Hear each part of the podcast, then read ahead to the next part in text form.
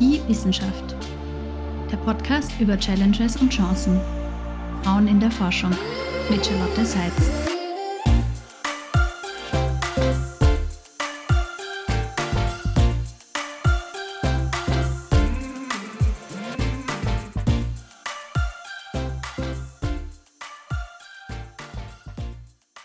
Ja, herzlich willkommen zu dieser allerersten Folge vom Podcast Die Wissenschaft. Ich freue mich sehr, dass ihr zuhört. Mein Name ist Charlotte Seitz. Ich bin Wissenschaftlerin und hoste diesen Podcast. Und in diesem Podcast möchte ich Themen besprechen, die vor allem Frauen in der Forschung betreffen. Dazu habe ich viele tolle Gäste eingeladen und heute geht es auch schon los mit dem ersten Thema, der sagenumwobenen Work-Life-Balance. Darüber habe ich mit Frau Professor Angelika Schmidt von der Wirtschaftsuniversität in Wien gesprochen. Viel Spaß beim Reinhören. Herzlich willkommen heute mit meinem ersten Gast, Frau Professor Angelika Schmidt. Ich freue mich besonders, dass Sie sich die Zeit genommen haben und möchte Sie mal ganz kurz vorstellen für unsere Zuhörerinnen. Sie haben an der Wirtschaftsuniversität in Wien studiert, Wirtschaftspädagogik, sind dann im Bereich der Wirtschafts- und Sozialwissenschaften geblieben. Ihre Dissertation hat sich mit dem Thema beschäftigt, wie die Schnittstelle von beruflichem und privatem zu sehen ist oder wie man damit umgehen kann. Ich denke, das ist auch ganz passend heute zu unserem Thema Work-Life-Balance. Und die Habilitation, da ging es um organisationales Commitment und Beschäftigungsverhältnisse. Da müssen Sie mir vielleicht nachher noch mal kurz einen Einblick geben. Darunter kann ich mir noch nicht so viel vorstellen. Und Sie waren viele Jahre auch als Vorsitzende des Betriebsrats für das wissenschaftliche Personal tätig, habe ich gesehen. Das ist auch sehr spannend. Das heißt, Sie haben wahrscheinlich auch einen Einblick in die Seite der Arbeitnehmerinnen und abgesehen von zahlreichen wissenschaftlichen Publikationen auch immer wieder populärwissenschaftliche Publikationen und sind auch immer wieder eingeladen zu Diskussionsrunden. Also sehr, sehr spannend. Der derzeitige Forschungsbereich fasst unter anderem Gender, Work-Life-Balance und Beschäftigungsverhältnisse. Und ich freue mich natürlich sehr, dass wir heute ein bisschen Zeit haben, über das Thema Work-Life-Balance zu plaudern. Herzlich willkommen, Frau Professor Angelika Schmidt. Schön, dass Sie da sind. Vielleicht könnten Sie uns ganz kurz einen Einblick geben, wie Sie in dieses Forschungsgebiet gekommen sind, wie es Sie dorthin verschlagen hat.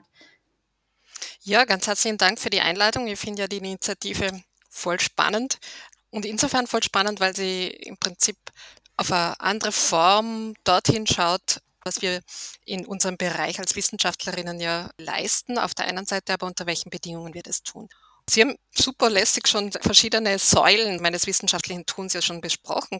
Und was sich aber bei mir durchzieht, seit ich als Wissenschaftlerin tätig bin, ist, dass es immer so eine Verbindung gibt zwischen dem, was ich mir so von den Fragestellungen her anschaue und was aber eine gewisse persönliche Betroffenheit in der Art und Weise haben. Weil zu der Zeit, wo ich meine Dissertation verfasst habe, war mein Sohn zwei Jahre alt. Das heißt, es hat mich immer schon begleitet, dass ich äh, entsprechend ähm, das, was ich tue, zum Teil eben auch verbinde und beim Blick, wenn, wenn Organisationen sich da einen Blick darauf richten, wie sie zum Beispiel auch umgehen mit der Themenstellung Privat und Beruf, war das jetzt in den 90er Jahren eine Fragestellung, die einfach immer so einen geschlechterspezifischen Zugang gehabt hat. Das ist ein Thema der Frauen. Und nachdem ich dann Fuß gefasst habe in der Wissenschaft, war für mich schon spannend, dass viele meiner Kollegen und Kolleginnen sich nicht sehr stark verbunden gefühlt haben mit dem Beruf, mit dem Feld. Und da gibt's eben in der Organisationspsychologie dieses Konstrukt von dieses organisational Commitment, wie, wie verbunden fühle ich mich mit meiner Organisation, mit meiner Institution. Und gerade dieses äh, Verbundenfühlen mit Organisationen sich in den letzten Jahren extremst äh, so quasi losgelöst hat auf, der, auf eine gewisse Art und Weise. Aber das bedeutet auch, dass Organisationen und damit aber auch Universitäten damit konfrontiert sind, wenn die Leute sich nicht mehr verbunden fühlen, was heißt denn das mittel- und langfristig? Und das war so eine Themenstellung, die ich dann eben da in dieser Habil stärker im Blick gezogen habe. Jetzt, wenn man sich diese Diskussionen anschaut, ich habe die vor über zehn Jahren geschrieben gehabt, jetzt, wenn man sich das anschaut, ist es ja interessanterweise schon äh, so, so, ein Switch in dem Zusammenhang, dass wir auf einmal wieder stärker drauf schauen, wie können wir die Leute behalten, die wir haben, insbesondere die Personen, in die wir auch investiert haben. Das ist so, so ein Thema, Wobei eigentlich aus meiner Sicht ein genereller Trend ist an den Universitäten. Die ticken immer noch ein wenig anders. Das habe ich in dieser, meiner Arbeit als Betriebsratsvorsitzende massiv erlebt, wie diese Formen nicht ganz in die Universitätsleitungen, in die Köpfe hineinkommt. die sind zwar total stolz auf ihre Leute, die sie ausbilden und welche tollen Publikationen wir haben und wie wir da international uns teilweise super aufstellen. Aber irgendwie äh, ist es in ganz wenigen Köpfen schon durchgedrungen, dass es möglicherweise auch zielführend ist, diese auch zu halten an den eigenen Organisationen, sprich denen auch andere Möglichkeiten anzubieten. Dort gibt es noch ein wenig eine andere Herangehensweise und das ist auch eine Säule, die ich in den letzten Jahren sehr, sehr stark auch entsprechend, wo ich versuche, die verschiedenen Themenstellungen zusammenzubringen, wobei ich das Gefühl habe, da da habe ich noch nicht so den Schlüssel gefunden, wie man die Erkenntnisse auch gut rüberbringen kann, dass sie auch auf der betrieblichen Ebene oder auf der institutionellen Ebene relevant werden. Ja, das sind äh, ganz viele Punkte, die Sie angesprochen haben, die alle sehr, sehr spannend sind. Da könnten wir wahrscheinlich einige Podcast-Folgen füllen. Heute geht es mal ähm, primär um das Thema Work-Life-Balance, wobei mich natürlich dann auch ein bisschen interessieren würde, vielleicht im Kontext der Fragen. Viele von den Themen, die Sie angesprochen haben, sind ja heute immer noch aktuell. Man kann jetzt nicht sagen, da hat sich die letzten 10, 15 Jahre alles gelöst und zum Guten gewendet und also wieder vielleicht auch so ein bisschen der Kontext im Wandel der Zeit ist. Aber wenn wir vielleicht mal im Einstieg beginnen, diese viel diskutierte Work-Life-Balance ist ja immer wieder ein Thema, wird auch als sehr erstrebenswert suggeriert und vermittelt. Andererseits kommen auch immer wieder Stimmen auf, die sagen, es ist eigentlich ein sehr problematischer oder vielleicht auch ein falscher Begriff. Könnten Sie ganz kurz einen Einblick geben, wieso das so ein problematischer Begriff ist, ob es vielleicht Alternativen gibt, wie man damit umgehen kann oder wie man das bezeichnen kann? Mich begleitet das seit, wie gesagt, diesem Dissertationsprojekt. Und das war damals so irgendwie so dieses, äh, was verbirgt sich hinter diesen drei Buchstaben, was bedeutet das? Und es war für mich schon äh, wir haben das zwar auch in gewisser Weise genutzt, aber wie man so schön sagt, es war nicht anschlussfähig. Interviewpartner, Partnerin haben mit dem Begriff nichts anfangen können in äh, Mitte der 90er Jahre, sprich, und die Führungskräfte haben mit diesem Begriff nichts anfangen können. Die Communities aber auch teilweise auch nicht. Wobei, wenn man sich den Begriff, wir haben uns das nämlich auch angeschaut gehabt von der begrifflichen Seite her und haben uns dann so überlegt, was bedeutet Arbeit? Was bedeutet Leben? Und was heißt jetzt in dem Zusammenhang Balance? Und wo liegt es in der Art und Weise? Und alleine schon dieser Widerspruch, also Arbeit und Leben auf zwei verschiedene Waagschalen zu, zu, äh, zu legen, das hat für uns nicht gepasst von der Begrifflichkeit her. Wir haben dann immer wieder, wenn wir es verwendet gehabt haben, äh, da, davon gesprochen gehabt, das L nicht als Life, sondern als Leisure zu verwenden, wobei äh, Freizeit ja auch nicht alles in dem Zusammenhang in der abdeckt, aber zumindest stärker auf quasi das Leben ist das Integrative oder der Überbegriff. Und ich habe dort verschiedene Bereiche, die ich miteinander, die miteinander jetzt in einen Austausch treten. Und die Frage ist immer, ist der Austausch immer erstrebenswert, dass es eine Balance im Sinne von äh, Gleichgewicht ist? Oder gibt es nicht auch Aspekte, wo ich bei auch Ungleichgewichten eigentlich auch Inspirationen habe, wo ich dann sage, okay, da kommt eigentlich die Kraft und die Energie her. Also allein schon hinter diesen verschiedensten Begriffen und dann in der Verbindung als Work-Life-Balance, also ist es für uns ein Thema gewesen, wo wir das Gefühl gehabt haben, das ist in der Terminologie irreführend und bringt uns in einen Bereich, wo wir eigentlich in dem Zusammenhang weiterkommen können.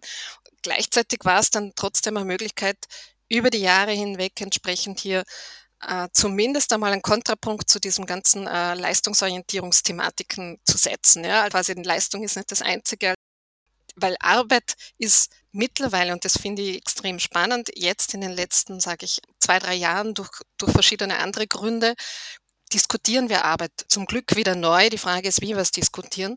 Aber bis dorthin war eine Diskussion, was Arbeit inkludiert, war maximal so, wenn, wenn man sich von einer feministischen äh, Herangehensweise anschaut, zu dieses Thema, was ist bezahlte, was ist unbezahlte Arbeit. Aber es ist ganz, ganz, das hast du am Rande diskutieren können, aber nicht im, im Kern, wenn, ich, wenn es jetzt darum geht, was in, in Organisationen oder was, so was in der Managementperspektive so ein Thema war. Und da war natürlich dieses, dieser Begriff der Work-Life-Balance schon auf der anderen Seite wieder hilfreich, äh, neuen Themenstellungen hineinzukommen. Also es ist immer so eine, also eine ambivalente Geschichte, lehne ich einen Begriff ab, benutze ich ihn, wie benutze ich ihn, in welcher Art und Weise benutze ich ihn, äh, ist für mich so ein ähnlicher Punkt, wie wenn Sie sich anschauen, äh, der Begriff zum Beispiel für Diskriminierung von Frauen, aber oder anderen Gruppen äh, in Organisationen, der sich, glaube ich, auch im Alltag sehr, sehr stark mittlerweile verändert, verankert hat, ist ja Glass Ceiling. Und Glass Ceiling ist etwas, wo man sich auch vorstellen kann, fast noch besser als wie die, die Waage kann man sich vielleicht auch noch vorstellen, aber das Glasceiling kann man sich gut vorstellen. Und gleichzeitig ist es aber etwas, wo so quasi stabilisierend ist, weil, okay, es gibt, da komme ich nicht durch. Wir, wir nutzen teilweise so eben auch ähm, Begrifflichkeiten, die Dinge wunderbar auf der einen Seite verdeutlichen, aber auf der anderen Seite zum Teil uns eigentlich ein bisschen auch äh, in eine, in eine Bredouille bringen, weil wir dann auch unter Anführungszeichen gefangen sind in diesen Begrifflichkeiten drin. Beim, äh, bei der Work-Life-Balance ist es so eher noch diese Vorstellung, okay, ich strebe nach etwas, wo ich so entsprechend mir schwer tue, dass ich es erreiche und einen Stress eigentlich dann oft kriege, dass ich es nicht erreiche. Also das sind so Punkte, wo ich mir bis ein wenig mehr dann selber ähm, ja, auch das Haxelstelle ein wenig. Also, so wie ich sie verstehe, als Mittel zum Zweck, um darüber zu diskutieren, ist dieser Begriff Work-Life-Balance geeignet oder ein guter Anknüpfungspunkt, aber prinzipiell ist es problematisch, dass man sagt, die Arbeit steht im Gegensatz zum Leben, weil sie sollte irgendwie integriert werden und im Idealfall auch nicht nur unfreiwillig oder, oder mit einem weinenden Auge erfolgen. Sie sollte hinterfragt werden. Ich denke mal, wir, wir hinterfragen es weniger. Das ist, glaube ich, der Punkt. Und ich finde es irgendwie cool, dass jetzt in den, in den, in den mittlerweile in diesen 20 Jahren das in Alltagssprachgebrauch wirklich verinnerlicht ist, aber wir hinterfragen nicht mehr, was damit gemeint ist. Weil wenn ich eine sinnerfüllte Arbeit habe und, und was ist das Maß für, für die Balance? Ist es die investierte Zeit? Ist es das Geld? Ist es, ist es dies, das, das Glück? Ist es die intellektuelle Stimulierung? Also was nehme ich als Maßeinheit? Was, was lege ich da eigentlich drauf? Ja. Sie haben vorher auch angesprochen, dass es natürlich vielleicht auch mal Zeiten geben kann, wie die Balance nicht ausgeglichen ist. Also das ist ja vielleicht auch kein Ausschluss, ja, dass man sagt, in einem gewissen Lebensabschnitt überwiegt vielleicht die Arbeit oder man investiert in die Karriere, in Fortschritt in Weiterbildungen und dann gibt es wieder Zeiten, wo man das vielleicht ein bisschen zurücksteckt. Also das finde ich auch ganz spannend. Der derzeitige Konsens ist ja immer, es muss alles sehr ausgeglichen sein und man muss immer zufrieden und äh, möglichst mit allen Bereichen gleichermaßen da Zeit investieren. Aber in Wirklichkeit ist es ja auch unrealistisch, ne? weil es wird immer Zeiten geben, wo man dem einen eine höhere Priorität zumisst als dem anderen Bereich. Finde ich spannend insofern, weil da ist ja da dahinterliegend ein, ein bestimmtes Ideal. Ideal, wie eben diese Balance ausschaut. Insbesondere in der Wissenschaft haben wir mehr oder weniger ausgesprochen Ideale, wie so die exzellente Wissenschaftlerin oder der exzellente Wissenschaftler ausschaut. Geht eher darum, sich etwas stärker damit zu beschäftigen, was ist es für mich? Es gibt die verschiedenen Phasen, wo du unterschiedliche Intensität hast. Und ich meine, es wird ja oft von dieser sinnerfüllten Arbeit ja dann auch gesprochen. Und wer definiert auch da wieder den Sinn? hoffnungsvollerweise ein Stück weit jeder, jede selbst. Und dies, das, glaube ich, verändert sich auch über die Zeit hinweg. Und das gilt halt in, in dem Zusammenhang immer wieder mal, sich selber zu fragen, aber auch Möglichkeiten zu schaffen, das auszuhandeln. Also da ist es eigentlich sehr schwierig für eine Gesellschaft, eine äh, Definition festzulegen. Also es ist vielleicht auch eher etwas Subjektives, wo man einmal für sich selber reflektieren muss, was wäre für mich erstrebenswert oder wo liegen meine Schwerpunkte in welchen Zeiten.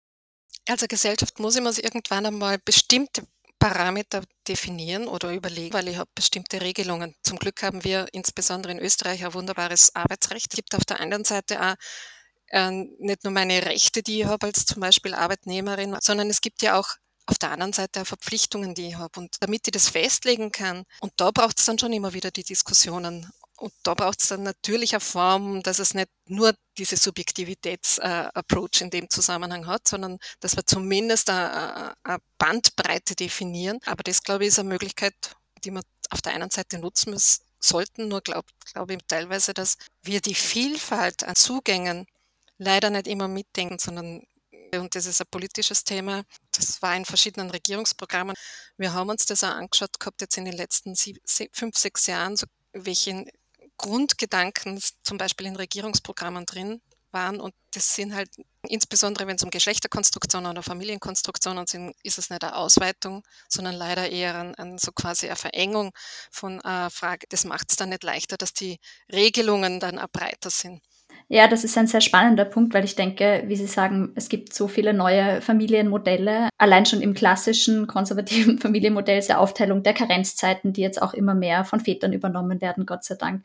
Sie haben das vorher schon angesprochen, dass äh, dieses Thema der unbezahlten Arbeit oder der Begriff Care-Arbeit, auch ein großes Thema ist. Und da habe ich persönlich das Gefühl, dass immer noch sehr viel Diskussionsbedarf ist. Und vielleicht auch im Hinblick mit dieser Work-Life-Balance habe ich den Eindruck, dass gerade Frauen noch vor einer größeren Herausforderung stehen, wenn es darum geht, wie verbinde ich Care-Arbeit mit Work-Life-Balance, weil einerseits natürlich suggeriert wird, es muss irgendwie eine Balance, ein Gleichgewicht da sein und andererseits die strukturellen Probleme einfach immer noch vorhanden sind, auch wenn sich in kleinen Schritten da etwas bessert. Aber wie Sie sagen, in diversen Regierungsprogrammen machen wir da auch eher Rückschritte.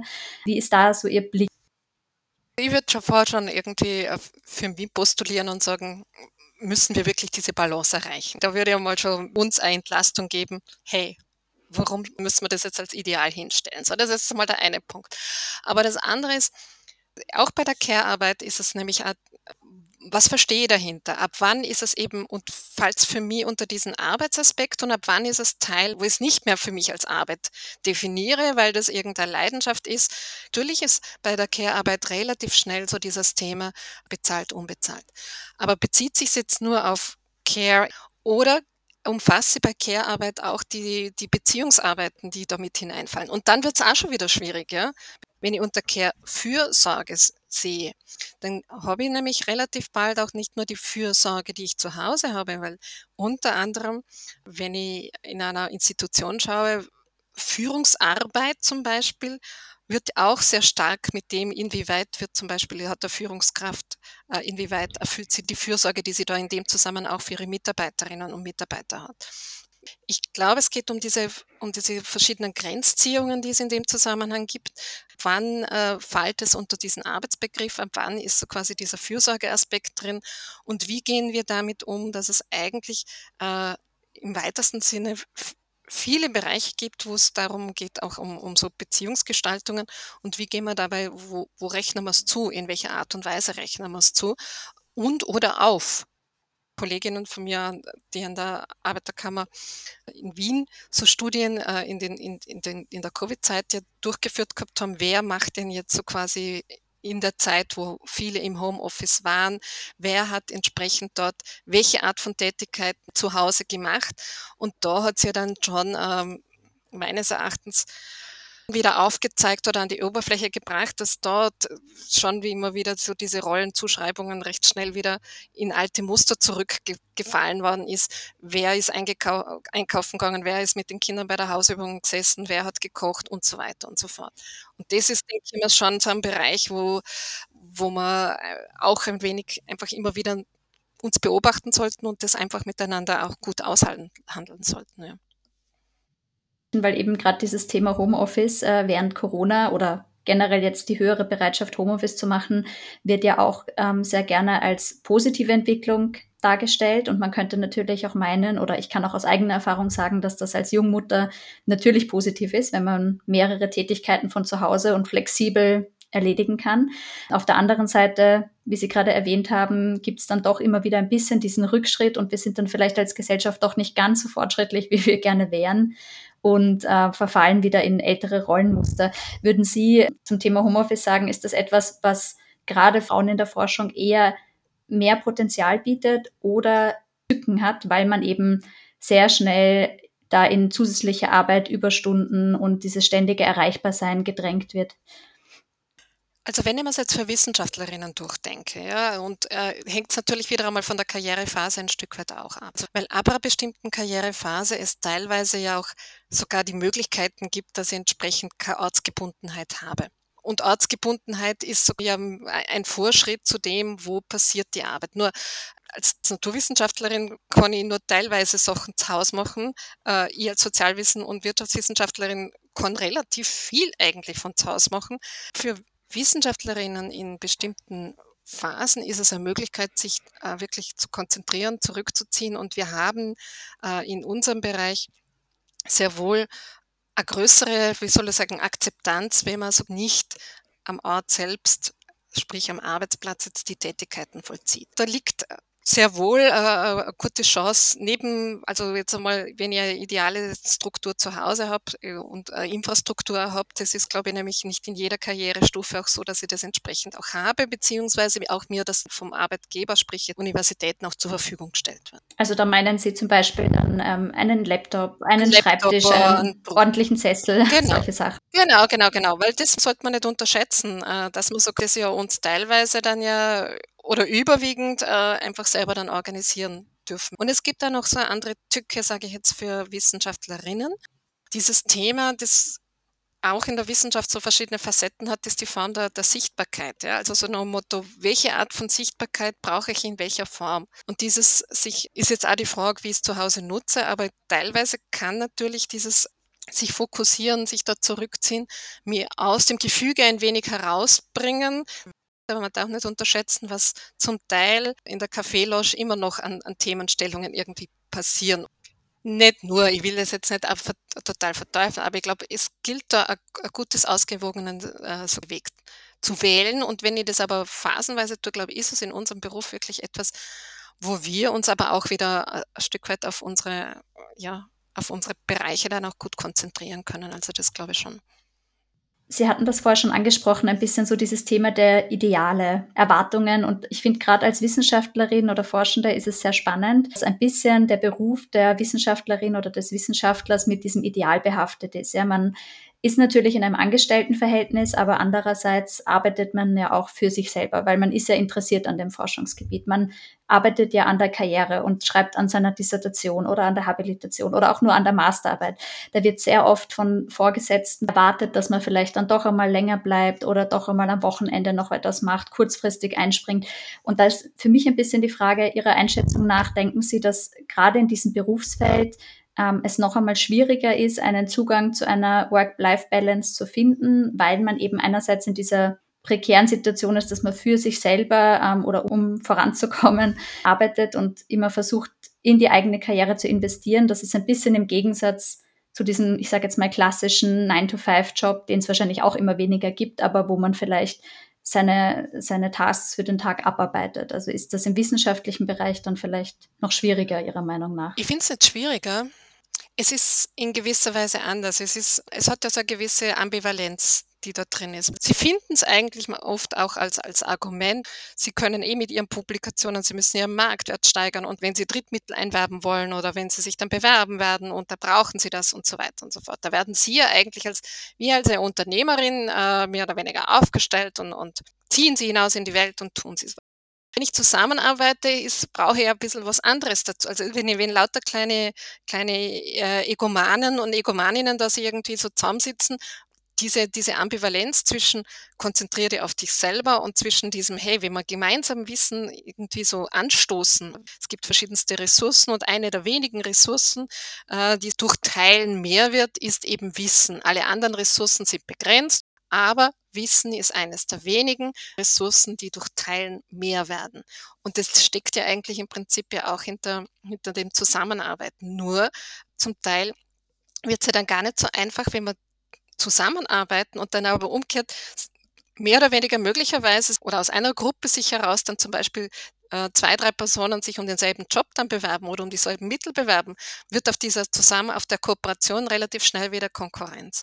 Und da sind wir in einer Form, wo ich, wo ich eher sehe, dass ähm, einfach mit diesen Widersprüchlichkeiten anders lernen müssen, dann, äh, umzugehen als Einzelne, aber auch die Institutionen, sprich die Universitäten, haben da auch noch nicht wirklich den Weg gefunden, wie sie damit umgehen, weil sie auf der einen Seite versuchen, äh, Kollaboration irgendwie zu fördern, äh, größere Teams zu haben, größere Gruppen irgendwie zu fördern und dann gleichzeitig aber wiederum und, äh, und da sind wir jetzt bei dem ganzen großen Thema von den ganzen Beschäftigungsthematiken, eigentlich Personalmanagement in dem Zusammenhang bei, bei Befristung machen. Also sprich, ob da jemand gut oder schlecht ist, ist jetzt weniger das Thema, das, sondern also, Dauer des Beschäftigungsverhältnisses ist dort entsprechend das strukturierende Element. Und das finde ich ist einfach zum Teil äh, geht an, an dem vorbei, was es eigentlich bringen soll.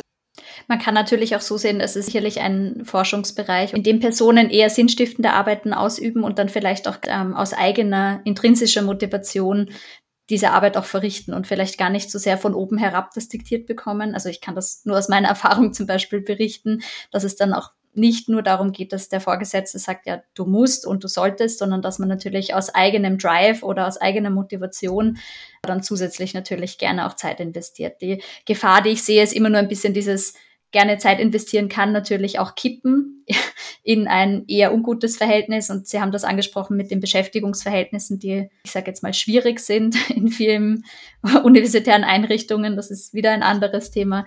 Genau, also da muss man wahrscheinlich ein bisschen vorsichtiger sein. Warum ich jetzt wahrscheinlich vorhin so gezögert habe, ist es so das Thema, das Lässige an unserem Job und egal, was der Gegenstand ist, was wir so quasi beforschen, dass wir Möglichkeiten haben, einfach über Sachen nachzudenken und es, es, es gibt schon genug Momente, die uns unter Druck setzen bis zu einem gewissen Grad oder die diese der Zeitraum, nämlich den man dazu braucht, eingrenzt. Aber auf der anderen Seite haben wir Möglichkeiten, einfach Dinge auszuprobieren, Dinge miteinander zu verknüpfen und wie wir es verknüpfen. Wenn da zu sehr so quasi dieser Freiraum eingeschränkt wird, dann verlieren wir in dem Zusammenhang das kreative Potenzial, was in, in dem, wo, aus dem wir heraus schöpfen. Und deswegen ist es bis zu einem gewissen Grad auch hilfreich, wenn es diesen Raum gibt, wo ich entsprechend nur so mehr oder weniger als ich, als Subjekt oder wie auch, dass ich diesen Raum auch habe. Die Frage ist, wie gehe ich selber damit um? Wie betrete ich ihn? Wie geht es mir dabei? Inwieweit sehe ich da selber meine Antriebe da drin? Und es gibt ja auch und so quasi nicht die Limitationen habe, dass der Raum kleiner wird, weil ich eine Befristung habe, weil ich jetzt um die nächste, also quasi Finanzierung rennen muss, können die ja genauso gut in anderen Bereichen auch liegen, wo ich dann in dieses Dilemma reinkommt, wo verbringe ich jetzt meine Zeit? Es ist ja derzeit, das möchte ich vielleicht noch kurz am Ende anschneiden, sehr heiß diese 30-Stunden-Woche bei gleicher Bezahlung diskutiert. Da gab es kürzlich eine Studie in Großbritannien mit über 60 Unternehmen, die eben diese 30-Stunden-Woche eingeführt haben über einen gewissen Zeitraum. Das Gehalt blieb gleich und dann nach dieser Testphase wurde eben evaluiert und überraschenderweise war die Produktivität gleich bzw. geringfügig höher und auch ähm, der, der Gewinn dieser Unternehmen ist gleich geblieben bzw. sogar gestiegen. In Summe kann man diese Studien so zusammenfassen, dass die Zufriedenheit der Mitarbeitenden gesteigert wurde, obwohl die Arbeitszeit verringert wurde bei gleichem Gehalt. Sehen Sie das als, als Potenzial, als ein mögliches Modell für die Zukunft, beziehungsweise vielleicht ein bisschen allgemeiner? Ist es wichtig, dass wir da in der Zukunft neue Arbeitsmodelle entwickeln, um eben dieses Thema Work-Life-Balance, Work-Leisure-Balance besser diskutieren zu können. Ich glaube, dass wir gut aushandeln sollten in den einzelnen Bereichen, ob es jetzt die 30-Stunden-Woche, die Vier-Tage-Woche oder ob es andere Formen sind. Ich glaube, das, das hängt davon ab, was der Gegenstand von einer Tätigkeit da ist, inwieweit die da wirklich anders zusammensetzen kann und jetzt von beiden Seiten, von den Arbeitskräften her, aber auch von den Arbeitgeber und Geberinnen her, weil es gibt Bereiche, wo ich das gut machen kann und andere wenig. Also die Studie wird sehr, sehr oft herangezogen, aber ich, ich finde sie spannend und interessant, weil sie einfach aufmacht, dass die Modelle, die wir lange Zeit gehabt haben, nämlich 60er, 70er Jahren haben wir halt über Leistung, über, über Akkordlohn und so weiter und so fort, diesen Zusammenhang zwischen Lohnung und Zeit irgendwie aufgestellt unter, unter Leistung. Das hat sich verschoben, weil wir auch immer mehr Dienstleistungsbereiche gehabt haben, wo ich das nicht mehr, die Performance nicht mehr ganz so leicht messen haben können. Dann hat die Zeit mehr Stellenwert gekriegt bis hin, dass so zeitalleinig auch nicht der Maßstab ist. Es gibt so verschiedene Wellen, die wir gehabt haben. Wir sind jetzt wieder in einer, einer neuen Welle, wo die Rahmenbedingungen wieder andere sind.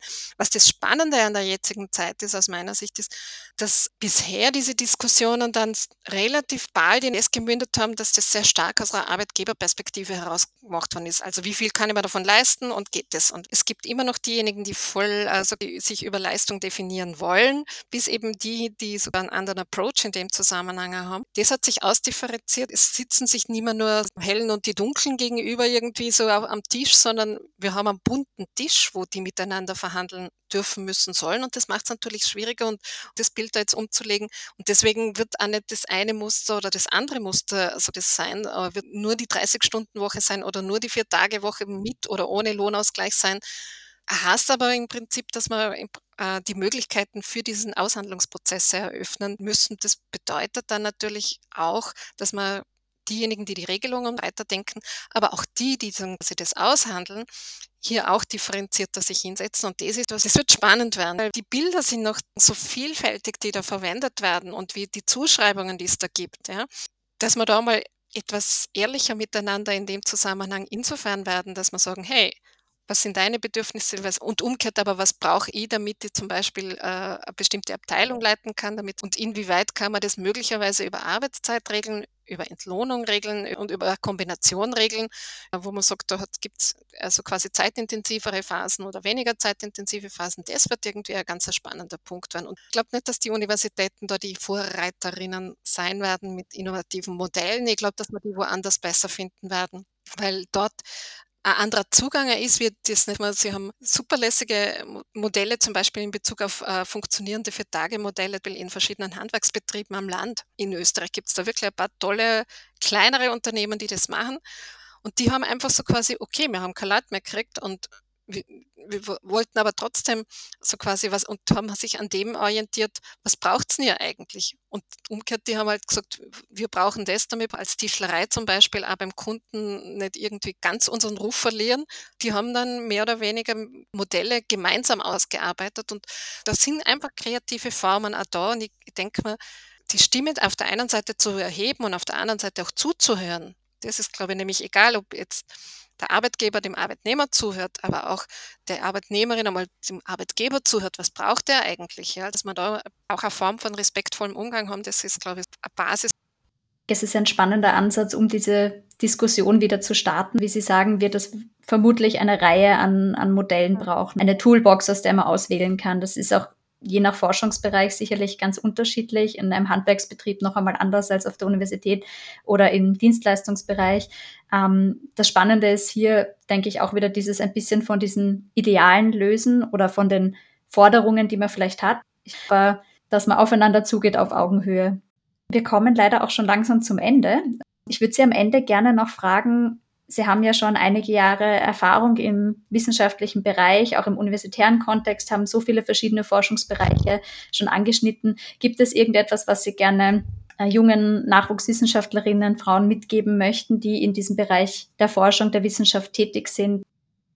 Woraus ich meine Energie bezogen habe. Es hat immer Themenbereiche gegeben, so haben eigentlich unser Gespräch begonnen, die mit meinem Leben auch was zu tun gehabt haben. Ja? Also in, in der, ich habe jetzt mein eigenes Leben beforscht. Das war mir sogar, muss ich dazu sagen, im ersten Themenbereich so, dass ich mir dachte, bah, ich muss sowieso schauen, wie, wie das auf die Reihe bringt. Es ist gelungen und das ist ja der, das, das Schöne an wissenschaftlichen Methoden, dass ich Dinge auch wieder wegziehen kann. Dass es Dinge sind, die einem selber einfach faszinieren, dass man diese Neugierde hat, diese Curiosity irgendwie beibehaltet und sich den Blick vielleicht nicht verstellt, aber es sind Themen gewesen, wo ich mir gedacht habe, mir ist wichtig, das, was ich jetzt tue, das, also nicht nur zu sehr in die, in die Zukunft zu schauen, sondern an dem zu bleiben, was mir in, in dem Zusammenhang gut gefallen hat das, und, und was mich angetrieben hat und wo ich das Gefühl gehabt habe, da kann ich einen klitzekleinen Beitrag leisten. Das ist so der eine Punkt gewesen. Und das andere war, für mich ab einem bestimmten Punkt war ganz, ganz wichtig, dass ich mich immer im Spiegel anschauen kann.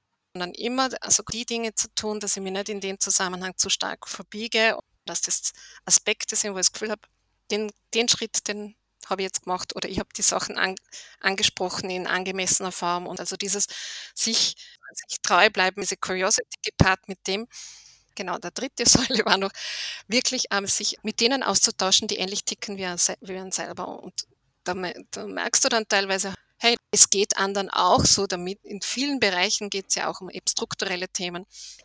Vielen, vielen Dank. Und ich bedanke mich auch nochmal an dieser Stelle, dass Sie mit mir ins kalte Wasser gesprungen sind, um diese Podcast-Folge aufzunehmen. Und freue mich sehr, dass wir hoffentlich in Zukunft noch viel zu dem Thema in den Medien oder auch im universitären Kontext hören werden. Hoffentlich die ein oder andere Lösung finden, dass sich die Situation besser entwickelt und weiterentwickelt. Und an der Stelle sage ich danke, dass Sie heute mein Gast waren. Und vielen Dank an alle Zuhörerinnen. Das war sie auch schon, die erste Folge von Die Wissenschaft. Natürlich war das erst der Anfang. Ich freue mich wirklich sehr, dass wir online sind und habe die nächsten Monate da einige spannende Themen mit tollen Interviewpartnerinnen geplant für euch. Natürlich würde ich mich auch sehr über euer Feedback freuen. Schreibt mir doch gerne unter hallo at diewissenschaft mit doppelf.com oder ihr könnt mich auch auf Instagram finden unter die Wissenschaft, auch mit Doppel-F. Alle Kontaktdaten stelle ich euch auch nochmal in die Show Notes. Wenn euch die Folge gefallen hat, abonniert gleich den Podcast, um die nächste nicht zu verpassen. Ich freue mich auf euch. Bis zum nächsten Mal.